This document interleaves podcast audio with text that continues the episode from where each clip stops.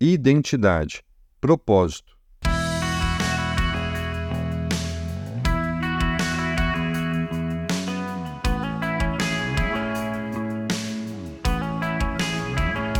Identidade e propósito estão diretamente interligados. Se por um lado a nossa identidade diz quem nós somos, o propósito diz para que somos o que somos. O propósito refere-se ao nosso senso de direção, para onde estamos indo. A Rota 66, que é uma famosa rodovia nos Estados Unidos, tem um propósito muito claro: ligar as partes leste e oeste do país contribuindo muito para o crescimento dos Estados Unidos, foi inaugurada em 1926, sendo apelidada, ou seja, foi dado a ela a identidade de Main Street of America, que significa Rua Principal da América. Portanto, a nossa identidade é uma fonte muito importante para o nosso propósito de vida. Então, quando nos identificamos com Cristo, passamos a ser estrangeiros nesse mundo mas não turistas. O propósito de Deus para nós aqui não é para passearmos. E esse propósito não é o que a cultura popular nos bombardeia todos os dias, com mensagens que nos incentivam a buscar nosso valor e dignidade em realizações materiais e reconhecimento público. Quanto mais seguidores temos, mais importante nós nos sentimos. Mas qual é o problema em buscar satisfação própria? Bem, a princípio nenhum. Se você gosta de feijoada, por exemplo, não existe nenhum problema em reservar um dia da semana para degustar o seu prato favorito. Não é esse o ponto. O ponto é que satisfazer a sua vontade não é o propósito que Deus tem para você, depois que se tornou cristão do seu reino e você o aceitou como seu rei. O que o mundo fora do reino de Deus insiste em nos direcionar é limitado e instável.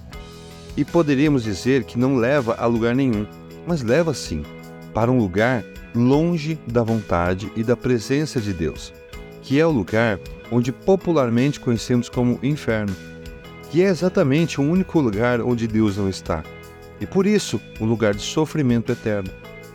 Vejam o que o profeta Jeremias trouxe da palavra do Senhor para o seu povo. O meu povo cometeu dois crimes. Eles me abandonaram, a mim, a fonte de água viva, e cavaram as suas próprias cisternas, cisternas rachadas que não retêm água. Jeremias 2,13. Filósofos famosos como Sócrates, Platão, Aristóteles e Heráclito dedicaram seus estudos e pensamentos em questões sobre a existência o sentido da vida. Mas nenhum deles chegou tão perto quanto Fyodor Dostoiévski, um escritor, filósofo e jornalista do Império Russo, que disse que existe no homem um vazio do tamanho de Deus.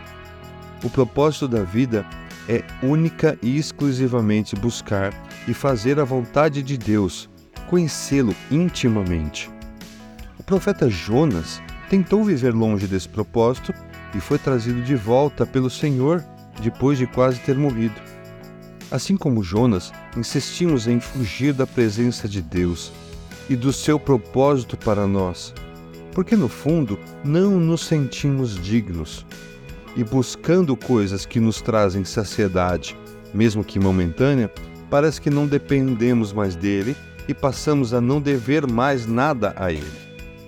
Adão e Eva cometeram esse erro e ouviram a voz do Senhor Deus que passeava no jardim pela viração do dia e esconderam-se, Adão e sua mulher, da presença do Senhor Deus entre as árvores do jardim. Gênesis 3:8. Era o pecado pesando a culpa sobre eles, assim como um filho que se esconde do pai quando o desobedece. Que engano! A partir daí, o homem passou a fugir da presença de Deus pois a presença dele revelava mais ainda a nossa culpa. Mas ele nos ama tanto que insiste em dar um propósito para as nossas vidas, e esse propósito é a sua vontade para nós.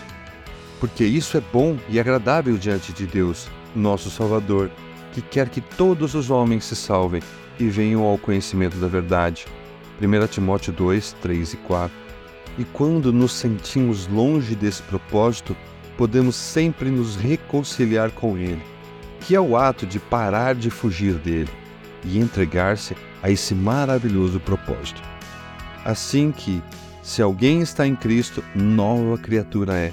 As coisas velhas já passaram, eis que tudo se fez novo. E tudo isso provém de Deus, que nos reconciliou consigo mesmo por Jesus Cristo e nos deu o ministério da reconciliação. 2 Coríntios 5, 17 e 18.